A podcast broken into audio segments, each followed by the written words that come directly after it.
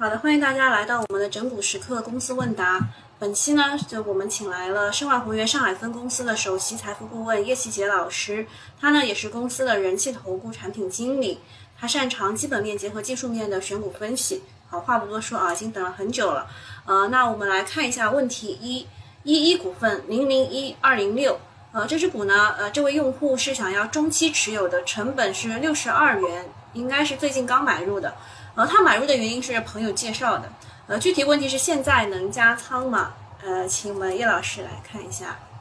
呃，其实一一股份这种股票，就是说我们单去看技术面啊，其实它可以供你分析的数据，呃，说真心话，真的不太多，不太多。就它是一个次，对，它是完完全全一个次新股嘛。那么，呃，首先我想跟朋友说啊，就是说。你这个买股票的逻辑呢？我觉得有很大的问题啊。朋友推荐，那那你你怎么着也得问问你朋友推荐的理由是什么嘛，对吧？如果你那个朋友他自己也是闭着眼睛瞎说的，那你就根据他这种策略来买股票的话，那我觉得首先这个这一点以后要注意一下。那么然后我刚才有看一下这个股票，呃，首先这个股票呢，就是说它的一个基本面的一个赛道，它等于说是做。宠物的这种尿裤嘛，纸尿裤嘛，对吧？那么也也算是等于说是宠物行业里面的一个消费。那么这家公司我看了一下，有一个呃，我认为比较严重的问题啊。当然，这这里面你可以去深入的去研究一下，就是说它这个问题是出在哪里啊？就是我们来看它上市前几年的一个销售的一个净利率，你去看啊，你就看有一个很大的问题啊，就是二零一五年到二零一八年的时候，我不知道你发现没有。它的整个销售的净利率是低的一塌糊涂的，也就是说卖卖一百块钱的货，按照前几年的一个数据来看的话，一百块净赚到手也就是两块多三块九，这个数据。但是到了二零一九年以及去年，一下子就卖一百块能够赚十块，甚至十五块，所以你不妨去考虑一下，你觉得这个问题出在哪里？你觉得这个问题出在哪里？所以。呃，我没有了解过它，呃，不知道它年报里面有没有有没有做解释啊？但是我个人猜测啊，如果是好的方向，好的方向呢，很有可能是说它的自主品牌开始做出来了，也就它以前是帮人做纸尿裤啊，代工这种，就做原材料，说难听点就是呃帮人做销售的嘛，对吧？那你毛利率低一点可以理解。那么一种可能，好的可能是什么呢？就是这两年它的自主品牌。开始放量了，那你自主品牌为什么？呃，国内大部分的公司它都要去做自主品牌，本质上就是因为自主品牌的毛利率高嘛，对吧？你如果只是做那种呃下游的代工的话，那其实你的利是很薄的嘛，对吧？那如果说是这个方向，那我觉得这个股票不错，我觉得这个股票不错啊。如果说是因为这个原因带来的一个净利率的持续，那我们说说坏的方向吧。那坏的方向就很简单了，就是上市之前就做了财务动作。呃，我更倾向于后者。对，那他就是什么呢？上市之前一定是报表里面动过文章呀。那动过文章的话嘛，那你就自己想啊，它上市以后会怎么样？但是也不一定说这个坏的方向就一定对股价没有刺激啊。那很有可能这种股东他就上市要来圈钱的。那如果说上市要来圈钱的，他现在还没解禁，对吧？那也很有可能解禁的时候他会来疯狂的做高一下股价。所以不一定就说那个坏事就一定，呃，不会带来股价的表现啊，只能够这么说。所以你说这个股票值不值得你加仓？那我觉得刚才这个问题你需要去翻一翻年报，因为这个问题你如果说明不了的话，其实是有一个比较大的一个很明显的一个弊病在里面的，也就是会有一个潜在的风险在里面。对，所以你说六十二块要不要加仓？那你。技术角度呢，你是没有什么太多的数据值得你去分析的，顶多说它已经跌下来了，现在马上要跌回什么，就是发行的初始价格了。那在这个地方可能会有强支撑，那你去加把仓没有什么太大的问题。那么你说值不值得长期拿？那其实我把它的隐患以及你需要了解的东西我也跟你讲了，那你就自己做一个综合的考量吧，好吧？嗯，好的。那这只次新股没有什么多讲的，我们来看一下下一只个股吧。呃，下一只个股呢是。掌趣科技啊，也是这个创业板的一只老股了，三零零三幺五。这位用户呢，他打算中期持有，成本价是四块六毛六。他买入的原因是底部盘整已经很长时间了，出现拐点啊。然后具体的问题是，呃，买买入以后就开始跌，不知道能否继续持有，现在该如何操作？呃，首先我先纠正你这个理由里面有这句话是一个明显的错觉啊，它底底部盘整已经有很长时间了。这个股票好像你说现在是底部吗？没有嘛，它就是一个完整的下跌趋势嘛。它哪哪里出现底部的迹象了？我我我我没搞懂嘛？你看你看整个的走势，不停的在创新低，不停的在创新低，你说这叫底部吗？什么叫底部？底部是我给你举个最形象的点的例子啊，比如说我们造房子，它不是要打那个立桩嘛，对吧？那你那个桩子打着打着，什么时候你认为打实了？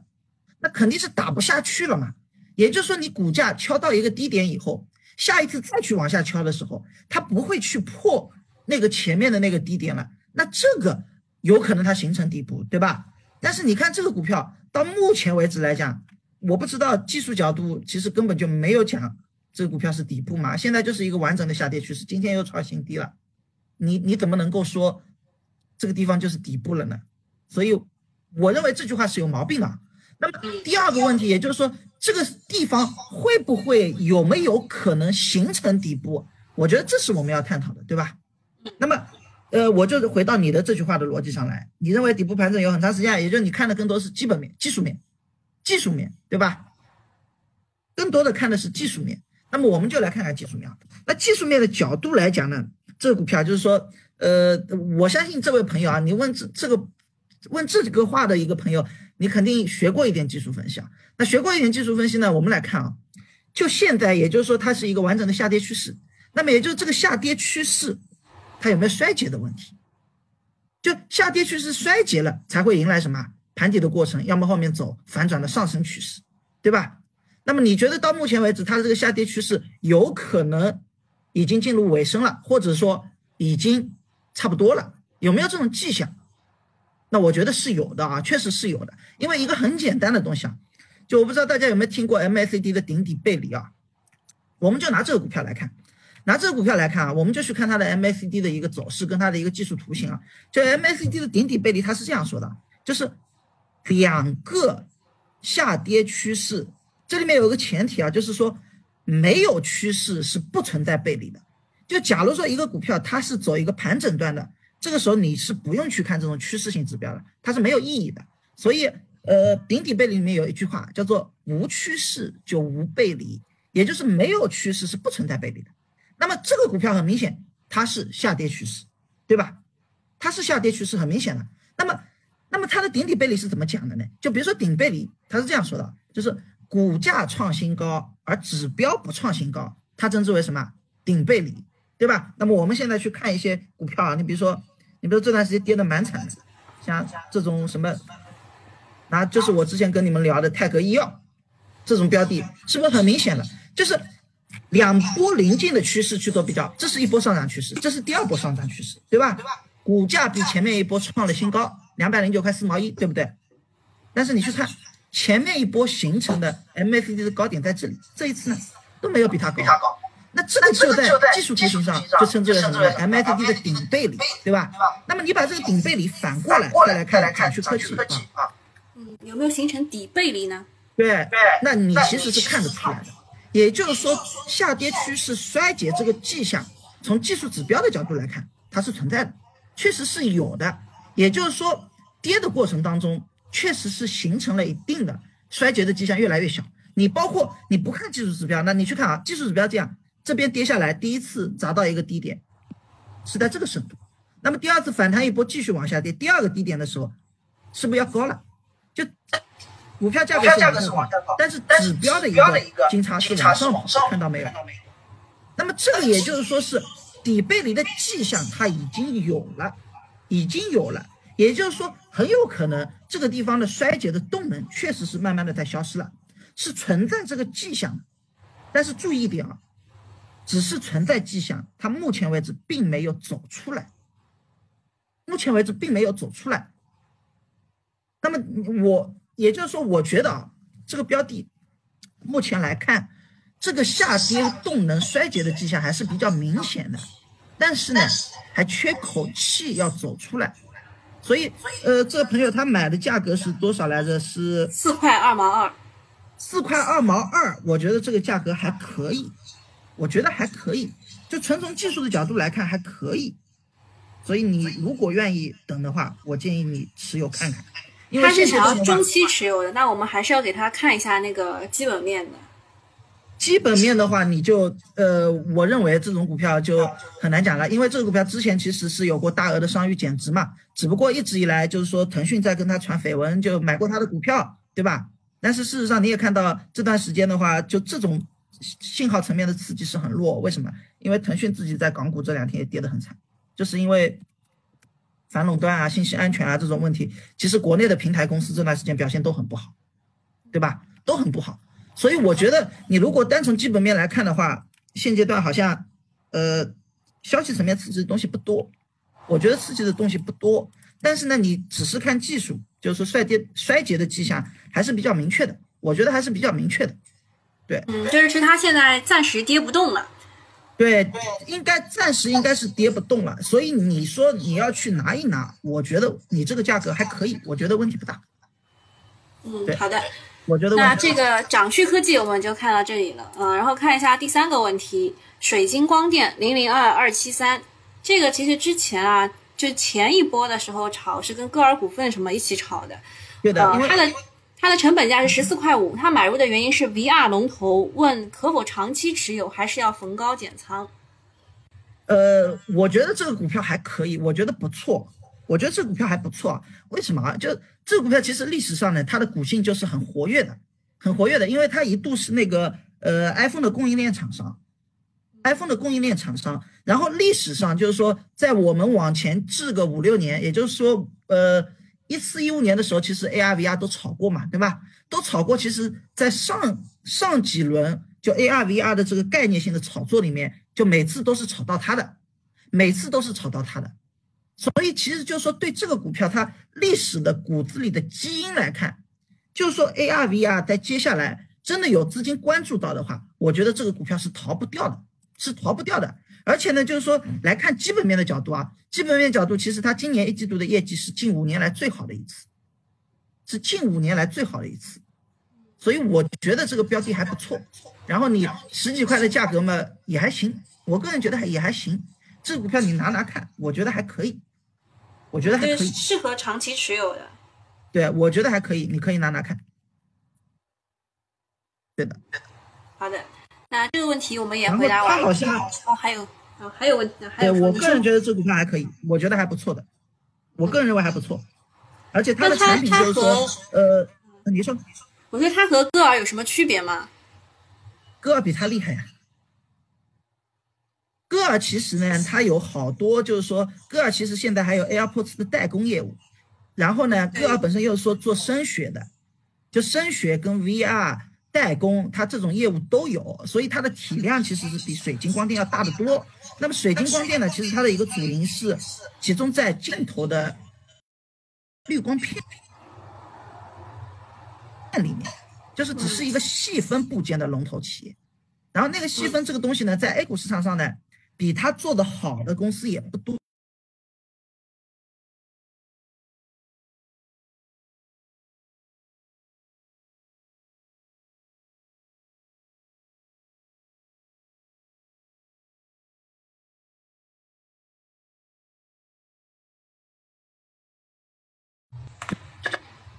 我建议你可以，我建议你可以拿。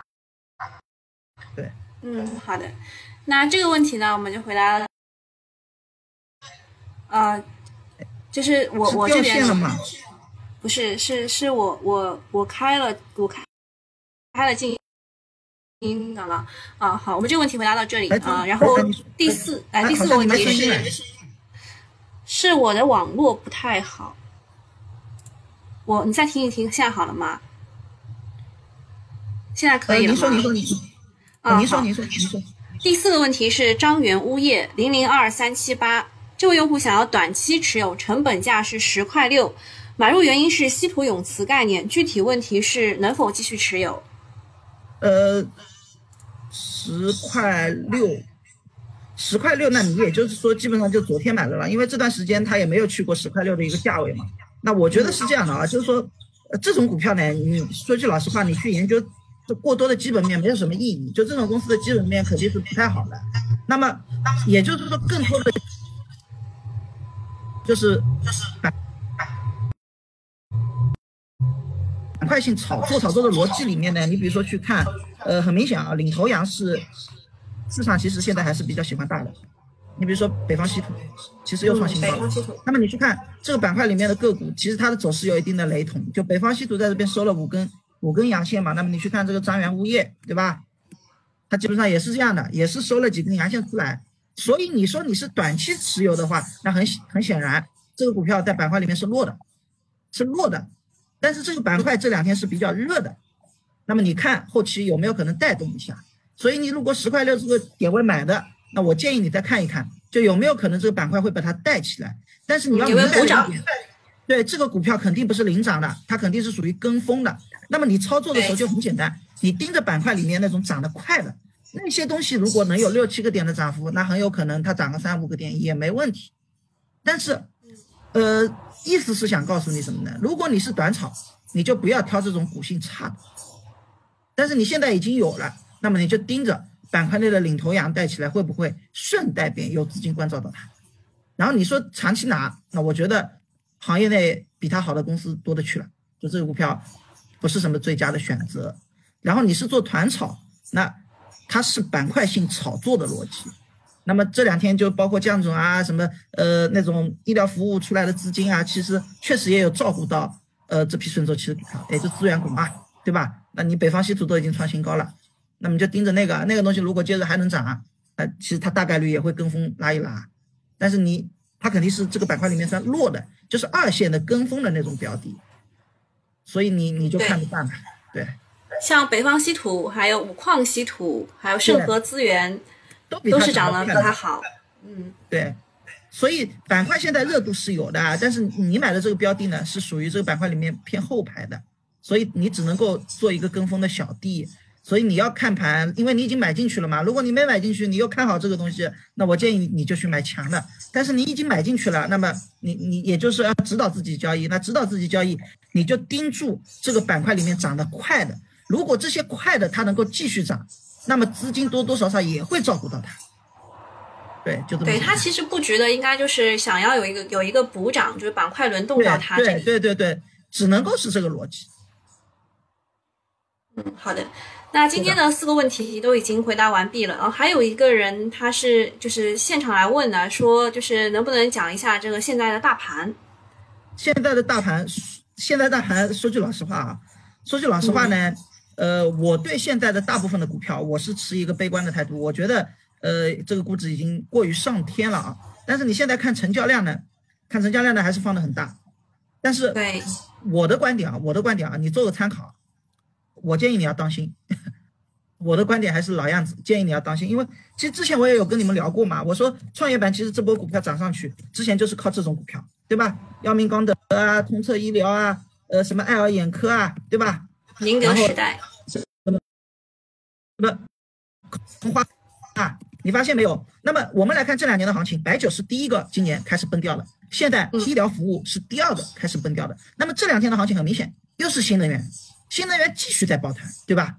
但是我觉得现在这种东西你再去买，我觉得大的意义没有。因为如果我们看整个市场机构的风格来讲，白酒第一个倒台掉了，然后医疗服务第二个倒台掉了，那第三个会不会是这个？那我觉得这个可能性是有的。所以到这个水位呢，我建议你要要当心一点。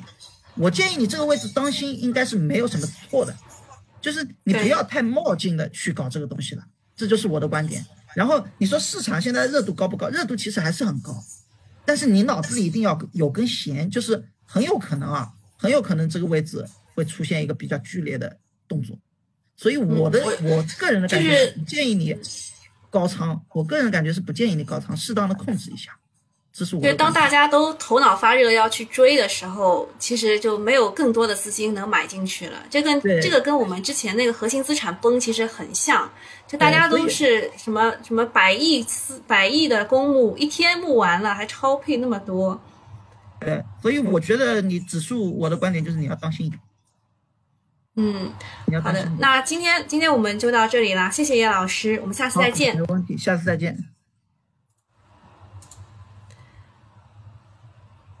好，看一下大家有什么问题。好，看一下西马的用户有什么问题。说三六零属于底部区域，呃，三六零的话呢，其实是那个安全软件，对吧？安全软件这一块，今天是有有一只个股异军突起的，就是齐安信。如果你去就是翻一翻我之前有讲过这个网络安安全这一块的，输这个网络安全的关键字，在我的微信当中是能够找到的。啊、这个齐安信其实是属于呃，就是被资金关照的一只个股，对。然后那个老师其实讲的也是非常明显的，我也我也认同吧，我也应该算是认同，就是你如果是短炒的话，应该就是要找龙头。你看一下啊，齐安信对吧？然后网络安全吴小龙，还有什么安恒信息，你看它就没怎么涨啊，都是在这种位置啊。还有什么呢？还有还有什么？想想看啊，还有这个绿盟科技，对吧？你看它它们的位置都是不同的。三六零呢，说老实话，它的口碑并不太好啊。所以说老实话，口碑并不太好。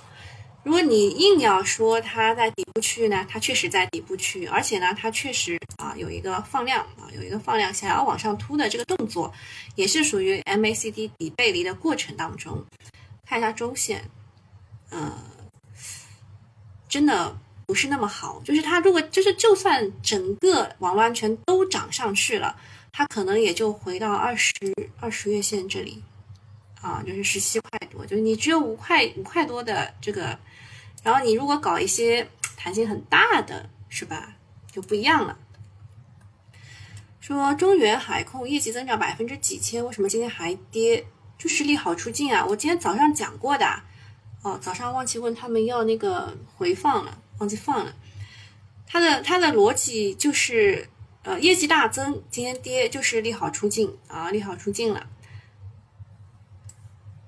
大家都猜嘛，大家都猜说啊，自选股啊，自选股其实今天早上讲过的呀，中原海控、中原海发、中原海特这些都是的。然后中信给它的目标价是三十八块啊，中信给它的目标价是三十八块，然后认为它全年能够完成七百五十亿，对吧？今天啊，就是半年度呢，它是完成了三百七十五亿，对吧？就是符合预期吧，属于符合预期的一种。啊，这个业绩报告，有人来问川大智能、川大智胜吧？没有川大智能啊，川大智胜，呃，也是一个软件，它主做什么的？当时因为我们我们跟川普放在一起搞了，就是说什么呃，川普一定能胜啊这种事情，所以一下子忘记他公司主要做什么。他是做空中交通和地面智能交通系统的供应商。嗯，也有人脸识别啊，也有人脸识别。我们这一次出去的时候啊，确实是做人脸识别的，所以我们也在研究这个人脸识别到底有哪几家公司。除了这个数字货币的话，还有一些像机场啊什么之类的，都是用人脸识别的。嗯，还有人问安捷科技有苹果和特斯拉，对对，它的这个安捷科技，它的用户当中有苹果也有特斯拉。能否持有都不怎么涨，就资金选择嘛。资金不选择它，肯定是有它的理由的，是它的业绩没有放出来，还是啊什么原因啊？看一看啊，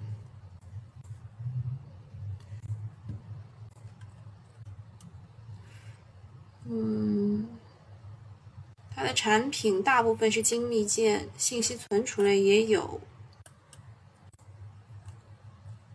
嗯，业绩确实不太好，净利润不太好，扣非的净利润更不好啊，就是业绩不好啊，就是业绩不好。川大智胜能入吗？我我很难回答你这个问题，我来看一看。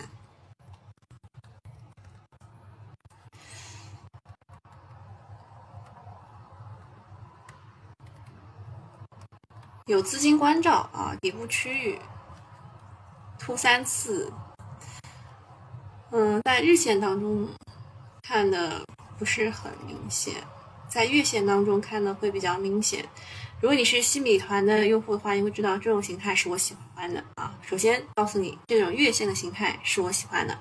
然后看量，一突的时候呢，量还行；二突的时候量也还行，但是都是没有突上去的。三突的时候量不太行啊，量不太行，所以还得观察，还得再观察。以岭药业什么时候会止跌？还有希望涨吗？一零药业是当时啊说呃莲花清瘟胶囊，对吧？是可以预防新冠什么之类的，治疗新冠还是预防新冠？所以当时在二零二零年一月份有过一波很凌厉的上涨，从八块多涨到二十八块多。然后现在其实它也没有跌的特别厉害，它是已经脱离了底部区域了，已经脱离了底部区域了，是吧？底部区域是十块左右嘛，十块多，现在它是十八块几，你问它还会跌成什么样？说老实话，我不知道，我只知道现在中药呢整体要看片仔癀，对吧？中药要看片仔癀，片仔癀今天倒是还行。